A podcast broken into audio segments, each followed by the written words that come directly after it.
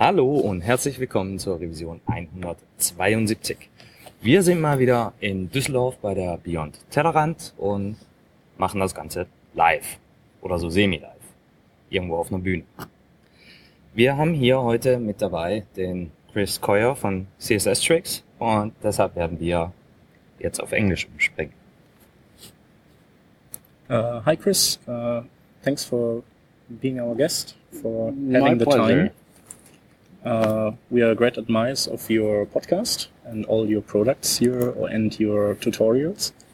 And so we thought you might be the person to pick out for a little interview. And uh, yeah, maybe we can uh, start with um, the question or asking you um, how what was your path to the point where you are now being very well known and successful um, expert for uh, front end stuff and having a podcast you're you're co-founder of CodePen.io Yeah. and yeah i think you you have a good grip on the community and you can really move things around Yeah, I kind of lucked out that way. I've been having a stretch of good luck recently. Actually, the the Net Awards were just recently too, and they gave me a couple of those awards, and I was like, "Wow, I have no idea what it did to earn that really." But I, I mean, I kind of do. You know, I've I like you said, I have CSS Tricks, which is css-tricks.com, where I've been writing out the web since about 2007, which isn't really that long. You know, I think probably. I don't know. Look like uh, fellows that have been around the block. Of, well, I don't know probably been we- we've all been working on the web a little longer than that but that's enough years that i've blogged enough that i've there's just a lot of articles on css tricks. And if you just write that many articles eventually google starts to like you and you start showing up in a lot of search results and stuff. And mm-hmm.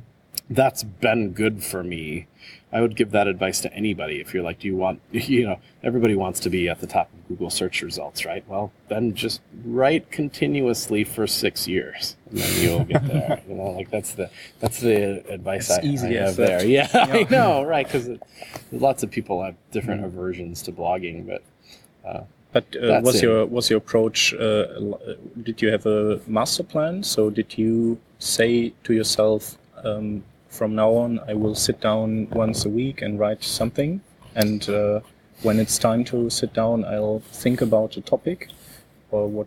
How did, There's did a couple you do of it?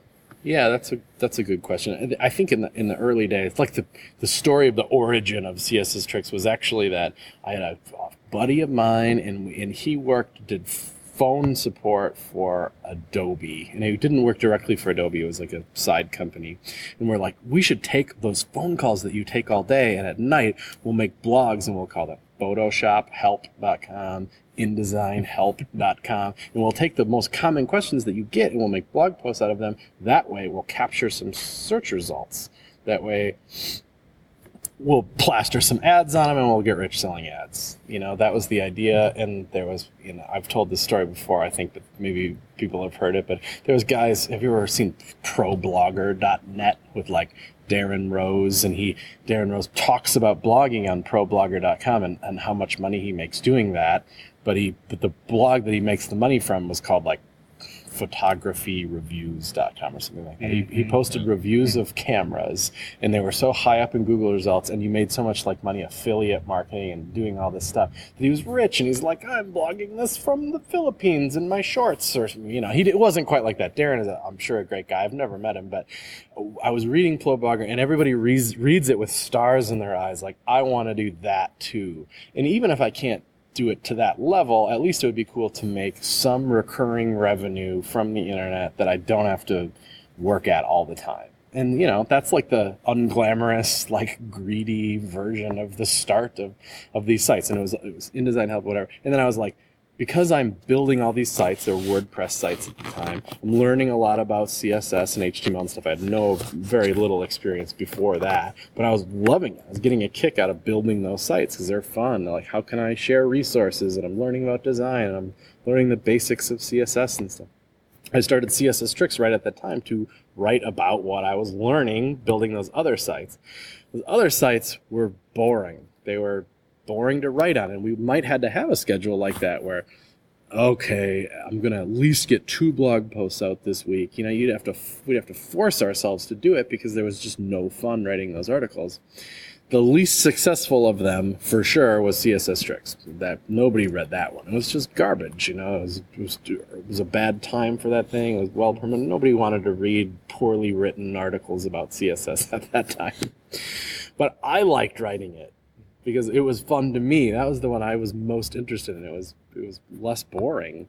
Uh, and so just over time, you know, Adobe ended up not really loving the fact that we were making these help sites without their endorsement, or there was some legal trouble-ish there that kind of ended up getting resolved. Those other sites went away, not so much because of the legal stuff, but more because we were bored with doing them. But I kept working on CSS tricks because I liked it, and I just kept on, kept on, kept on, kept on, and eventually I got a job on the web and then I was writing even more because I was learning even more and I just liked doing it. And then at some point, a few people started to read it. And as soon as a few people are reading your blog, that's the motivation. That's the, as soon as you hit publish, some people are going to see it. And that's just cool. You know, people started to like it. I remember, you know, Smashing Magazine is, is older than CSS Tricks by a year, maybe, but they were huge even my early. They've always been much, much bigger, of course, because they, you know, they're awesome and have a whole team or whatever they linked to one of my articles at one point, and I just couldn't have been more excited about. You know, I was just like, I got all like from Smashing Magazine. It was part. They were doing like list posts at the time. You know, it was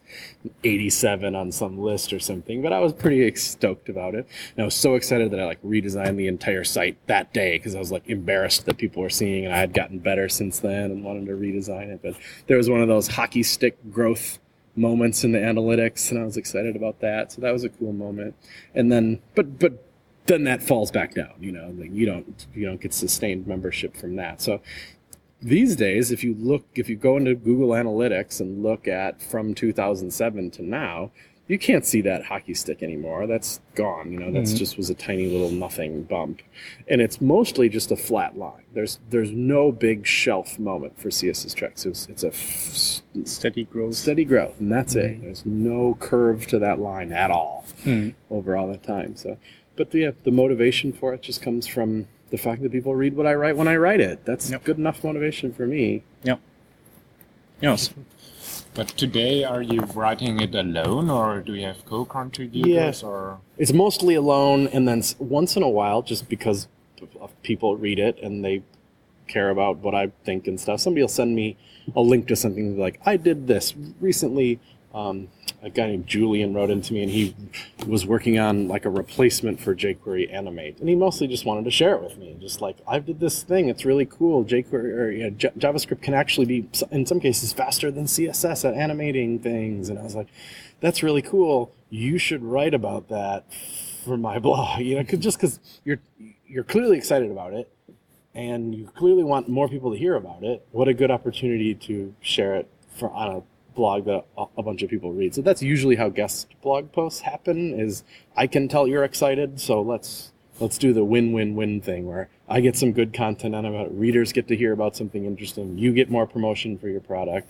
I don't actively solicit guest blog posts, but and they're not super common on CSS Tricks, but they, they happen once in a while. And then once in a while you'll get an email that's like, Hi, I am from company. We would like to give you free content for the blog. You know, and I find it's like my responsibility to not publish that stuff because that's just it's free content, but it's gross free content. Just, ugh. Um, you um, have a lot of, of other sections in your blog, like snippets or the almanac, uh, something like that. Yeah. Uh, when did you decide to, to grow in that area, or was what was what was the motivation to grow uh, into that? I think I don't know. I think snippets came from a desire to not have to not have to have the quite the same format as a blog post because I don't know. I think a lot of us as developers we almost appreciate the posts that have less paragraphs of stuff we have to scroll through till we get to the block of code that we're actually looking for. And I wanted to do more of those. So I thought I could publish more of them quickly, and I like snippets. So I could imagine that you did that also for yourself to have Yeah. some repository absolutely, where you most of the posts I do Yeah. are for myself. You know, like I've been working on this, so I might as well write it down. Mm. It's not hundred percent for that, of course, because you know, like I told you, the motivation was to to make some money from the site, which it, it now finally does. Of course, it was four years of writing for the site before it before I considered it really part of my job. But I do now. Like today, CSS Tricks is is a good chunk of my job. Yeah. So, talking about money, how do you make revenue out of uh, CSS tricks? Is it just advertising or some other business model? Or? Just it's the two it's the two things. It's advertising, and that's nearly half or more. uh, It, it's about half and half, but I think advertising is a bit more. And then there's a, a at one point I did a Kickstarter for CSS Tricks where I was like, I quit my job, which was a big kind of risky moment thing, and I, it kind of immediately was. I need to make some money from the site, so I'm going to ask people on Kickstarter will you help me turn the site into a business kind of thing? And the idea was I'm going to redesign it with the idea of turning the site into a, a business. And I'll screencast the whole thing, and anybody who backs me on Kickstarter will have access to those videos of me redesigning it. So I did that, and that went really well, which is a whole topic that could we could take forever to talk about. We'll just skim over it. And what it turned into was a thing called The Lodge on CSS Tricks, which is just a tiny little learning thing on the and I've done after that I've done another series on making a kind of mobile optimized WordPress site. I screencasted that, put it on there, and I have a course about jQuery and I screencast that, put it on there. I think I'm thinking about doing one for SVG now because that's the thing. I'm going to screencast that and put it on there. And if people pay a few dollars a month, they get access to that, and that's about the other half of what I make from CSS Tricks. So it's it's okay, cool. And it's not like a massive income, but it's I'm only one person with with a few people that help me on stuff. No big It's one of the pillars. What are the other pillars? pillars. Yeah. What other Pardon? income streams do you have? Yeah. You you mentioned CodePen Yep. in yep. the beginning. Is that something? It is, and that's you know I don't. Like it's another one of those things where at the moment I don't make a tremendous amount of money from it, but we're trying to grow it. We're a team of three guys at CodePen. It's a little bit like you write HTML, CSS, and JavaScript in the browser, and it shows you a preview of it. But that's there's more than that. There's you know I don't have to go into a, a whole thing about it, but it's you can. There's a social component to it. I follow you, you follow me. We comment on stuff. We I I I heart things. There's popularity involved, and so it's kind of a social playground for for front end code. And there's some features that you can unlock on that site. For example, like collab mode, where it's kind of like if you ever open Google Docs or whatever, and two people get cursors at the same time, and you can both type together. It's like that only for HTML, CSS, and, and JavaScript. So if you want to use that, and a lot of people use it for like hiring, like here's an exercise, I want to watch you do it. Let's kind of do it together. Um, there's plenty of reasons to use it, but if you want to use that, it's a pro feature, and you got to pay money to to unlock it. And so that we have, you know, we're building a business around that, and that's that's another part of it. And I, I have a podcast as well that I do, and and that's not you know that's the, the least of the three pillars, the smallest pillar possibly, but it, it it earns a little bit of money too. So So you quit doing client work, those WordPress things and, and stuff like that? Yeah, I've actually never really done client work. I, I, I quite a while ago, I worked at an agency, and the agency did client work. We had clients at the agency, but ever since I left then, which is when I left there, I worked started working for a little web app called Wufoo. Um, I'd never, I've never done client work since then. I maybe worked for a for a friend's site here and there, but I'm not really a freelancer. It's a whole special set of skills around freelancing that I don't have. You do work from from home though, right? Yeah, yeah. I share that in common with a lot of freelancers. Yeah, I work in my upstairs attic slash office. and you also often uh, move. I've I've read. So you Yeah, you, you just get usually for- bored, so you, your home office is uh, It's usually At a been a little. There's been a more reason behind it than that. Okay. You know, it was. I, I moved to. I've I've only ever lived in the U.S., but I lived in Florida for a while when I got that job for for Wufoo, which is like a web forms company, and then that company got bought by a Silicon Valley company in uh, in Palo Alto, California. So I moved out there. It was kind of like required that we do that kind of. Uh, and at the end of that, I moved back home to my home state of Wisconsin, which is kind of right in the middle of the U.S. Okay. Yeah, I read that in the off-screen Mac. Uh, Oh, yeah, yeah, yeah. Issues back, and Yeah, there it appear, appeared It's like uh, you're more the, the yeah The traveling traveler. CSS guy. Yeah. Yeah. We're uh, we're at Beyond Tellerrand right now, and, and Mr. Off Screen is here, Kai Yeah. Brach. I got to meet him for the first time today.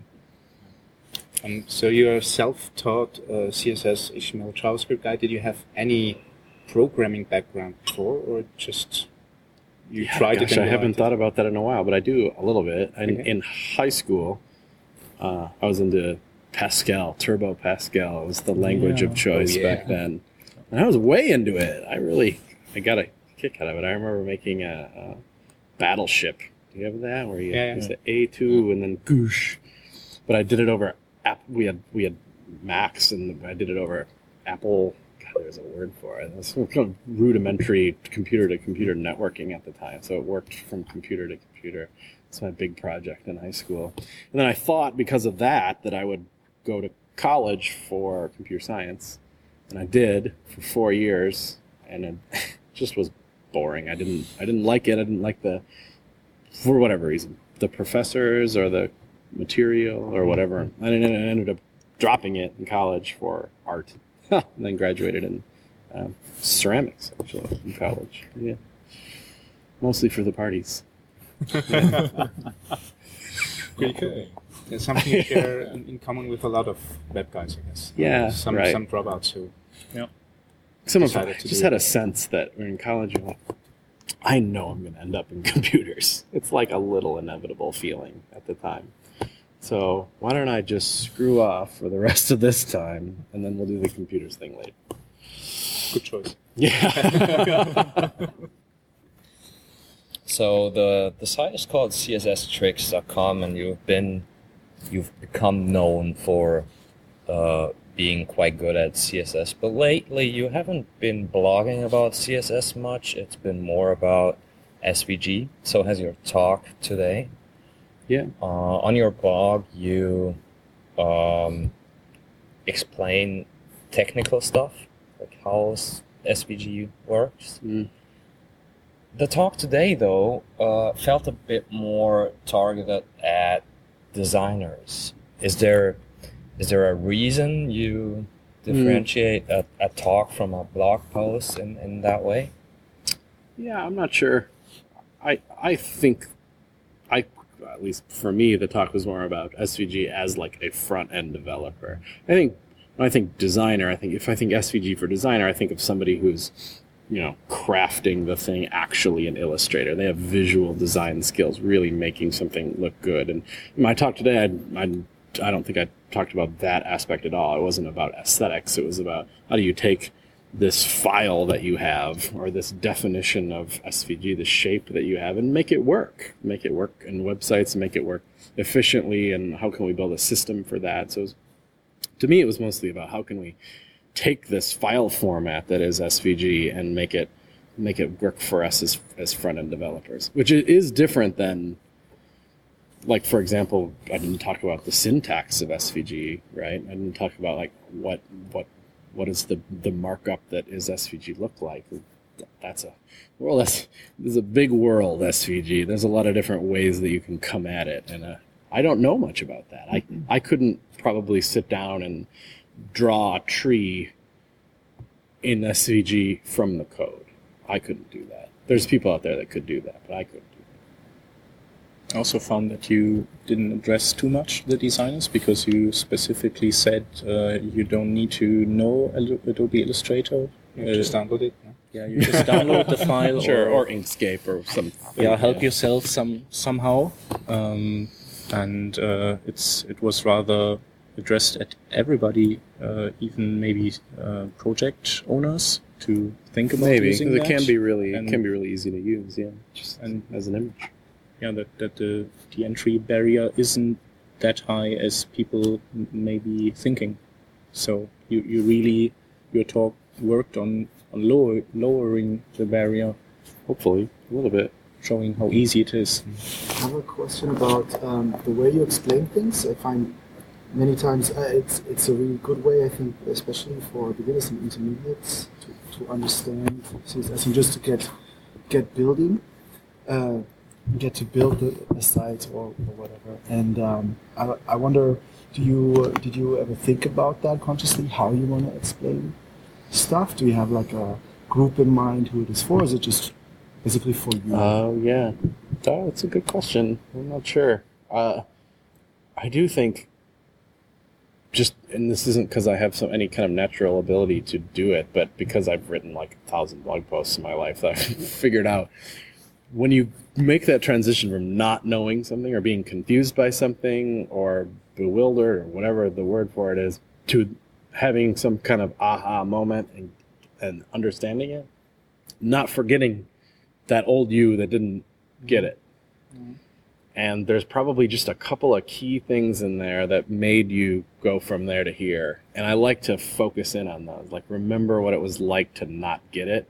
And then those are probably the opening few paragraphs. That we try to get at that right away when I'm writing something or screencasting something. Let's dig right into the, the thing that that I didn't get, but now I do, and and it usually resonates with, with somebody. So I, that's been effective for me, and I think that's Yeah, the makes sense. feedback I get. Is, I think it's actually it's actually quite almost brave to do that because I feel sometimes when I want to try to explain something in a blog post or something like that, I don't really want to show that I didn't Admit you're yeah. not understanding. like, oh, they're gonna see. I hear that a lot from people. They're Yeah. afraid of blogging for that It's reason. weird, yeah. I think CSS is a cool niche for that because it's hard to be wrong. Whereas if mm-hmm. you were like a .NET developer or something, there's like some for sure wrong ways you can do things, and that's scary because it might undermine your ability as a freelancer, or you're promoting a security flaw, or something. You're some, doing something highly irresponsible. Whereas there's the bar is pretty low in CSS. isn't it? You know, if it makes a button round, it makes a button round, and, and that's okay. So that designy aspect to it kind of makes me less afraid, uh, and then just experience over time. But that makes me think of another thing about writing a blog post is that I often I get an idea, which I have a whole archive of ideas now. And I often don't write down just what the seed of that idea was, like line or something. I won't I won't jot the word line down in my notebook and be like, that's going to be a good blog post someday. You know, that's cool. Even though at the time I was very excited about that concept for one reason, because I know that that's not enough to bring it back when I actually sit down in front of a computer to write it. So I'll try to write down the first sentence of that blog post or what the what the key confusion was that I'm going to try to dispel or maybe even write the entire first paragraph or two of that blog post. So that way when I go back and I read that that's more likely to bring back the spirit of that article or whatever. So all of my draft blog posts are that are there's more to it and I'll revisit them over time and be like no that was stupid or you know, kind of curate that. But if I can read that paragraph again and get the spark back, then I'm like, okay, that one can stay. Maybe I don't have time to write it right now, but that one, that's that's worthy to be a draft still. Yeah, it was very uh, was a very good talk and also a very entertaining talk you did. Uh, and in Germany, I think you would be called a Rampensau. You'll have to write that down for me. I'm going to bring that home. Yeah, It's like a, Rampensau is really nice because it's it's uh, like a pig on stage. Yeah. Uh, But, Yeah. but uh, meaning you're It's- really it's an, not- uh, an entertainer, so you're not Yeah. afraid of being on the stage, or you at least, or maybe you you battle your fear by being a Rampensau and uh, dragging everybody with you, and that's that was a lot of fun, Yeah. and uh, Okay, good. I, I really enjoyed your talk, and I think it was uh, not because you're sitting here. Uh, I found it was the nicest talk of today. Oh, that's nice. Well, let's let's let's dispense with the with the honey. Uh, which other talk did you like best today? Oh man, they were all so good. I mean, I've never. I, I happen to have been at conferences with Ethan a bunch of times, and this was a brand new one for him. So he had some kind of awe-worthy moments where you're like, "Oh, that is so clever!" With he, he demonstrated a couple of little buttons, and you press one, and it slides away and reveals some stuff. And it turned out to be like six lines of code, you know. And you're like, "Damn it, you're so smart! That's so cool." you know, and, and that, that that type of like CSS trickery stuff obviously resonates with me because that's what I that, like to do. But Jessica's always fun to watch because she's like, "Oh, no big deal. I just work with Hollywood people, and everything I touch looks amazing." So that's always fun. To, it's fun to see her work, and, and and Ola touched on some some big big ideas that are important that we should think about that are hard. That kind of offline stuff. I know I'm not doing what I'm supposed to be doing here and picking one talk that I like the most, but we'll just do the old Beyond Tellerrand wrap up. And then uh, was Sebastian was the last one, right? We talked about this theoretical different universe in which we didn't screw up the internet. I was worried by the end, kind of like it's weird to have a whole talk where you talk about a world that doesn't exist, but then he kind of ended it with maybe that world can exist, kind of thing. And I don't know, he's smart. Sometimes I worry about people that are that smart. know, He will conduct his energy into uh, um, the decentral camp the day after tomorrow. So, oh, and nice. then he can put all his energy into this, and uh, other people too will. Uh, let's call it brainstorm and do some concepts, and Yeah. maybe even start or kick off projects or help projects like the Hoodie project um, to yeah to move our world back into that direction. and Speaking then the usability guy. Sorry, I didn't mean to omit anybody. Just because we covered everybody else, I feel like it would be rude not to do that. USA Today or whatever is. I know that is his Twitter name, and I can't remember his real name. I've never. Robin. Robin. So if you're a yeah, I bad haven't fan, met you him. know it's first name. Oh, there you go. Yeah. Just, uh, uh, I don't know. I think a lot of us had never seen what those accessibility tools are like and how powerful they can be, and like even like eye-opening moments. How they, he uses the camera frequently. You'd think that would be the one thing that he wouldn't use, but it turns out he's is highly used for like reading menus out loud and checking if you left the lights on, which I'd never even considered to be an accessibility problem and stuff. And mo- I think most people were just like, "Oh, wow." yeah. It was pretty impressive. Yeah, and had no problem flying around his iPhone. Anyway, okay. So, So they're all great. yeah, Yeah. one, one last question though. Uh, speaking of Sebastian's uh, talk, the decentralization Mhm. thing, uh, and you uh, doing the CodePen thing, Yeah. where you actually store data. sure. How do you how do you feel about that? Because if if you agree with Bastian that the data should be decentralized, how does that fit with a service like CodePen? Yeah, I mean, th- good question, right? So we're the enemy of the dece- of the decentralized web in a way because we just it's a it's our private data store and we have our own login system and uh, we do have for GitHub login, which is just a tiny. At least we do a little bit of something. Like at least you don't have to have our our login credentials if you don't want to. But even that, we had to kind of start forcing people to have a CodePen password because GitHub occasionally goes down. It's not super common, but we don't want to be tied at the hip to GitHub being up for us to be up. So this there's just anytime anything goes wrong with a with a totally centralized system, it can be a bigger problem. You know, he did, did, didn't they, when they introduced him that he does Kirby CMS, right? Yeah.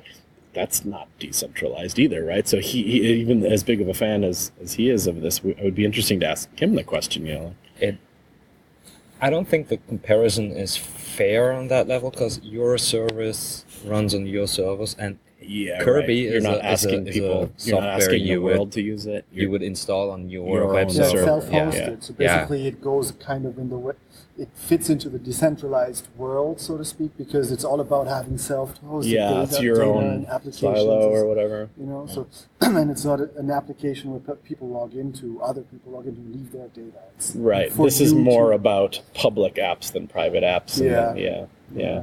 And I guess he, he proposed an idea how um, both worlds can be combined in some way. I didn't get it much, but um, Sure. he, he talked about But yeah, if he made Kirby Instagram that. CMS and you and everybody logged, it was like a web app, which I know it's a web app, but like a Yeah. like Medium is a is a yeah yeah. that's, yeah exactly. that's that's like By the way, the, the, the reason why he uh, he had this topic is because he himself had a tool, and not not like Yeah. CodePen, but a tool where you could collect bookmarks Right. online, and then he found that he needed to he couldn't support that tool anymore, and he needed to shut that down, Yeah. and that made him Bummed uh, out. a bad bad feeling about the the data that uh, he hosted for people. So that would Yeah, uh, I don't know. I would be, I would be, I would be distraught by that too, personally.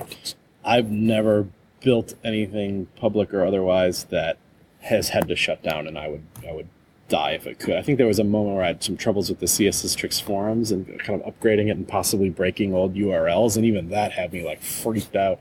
I managed to find a way to kind of redirect the old URLs to the new ones, and everything I was fine. that. But yeah. Anyway, that's a that's a that's a bummer moment. I think there's just some business that has to be involved. I don't feel like because the ideal future is decentralized that that means that I don't deserve to have a business that operates and runs. No. You know what I mean? Like that's a cool future and I'd like to help or at least learn more about it or do what I can to at least stay up to date on it, but I don't feel particularly guilty about having a login system on my website. It wasn't meant as a personal attack. Yeah, It was just, I like I that. was It's a good conversation. curious. Yeah. Okay. Uh, so, Pretty nice. yeah, thank you very much, Chris, for your time. Uh, even if you're maybe a little bit tired and we are missing Okay. parts of We're the drinking after our way party. through it. So exactly. So we leave for the party now. There's a lot of beer to to be drunk, dri- drunk, drinking. drunk. To I'm be drunk. drunk. To be drunk. Yeah. And So that's we what we are out we to be will head for drunk. now. might be drinking. Thanks I for think- having I mean, I us. Thank you very much. Thank you very drunk. much.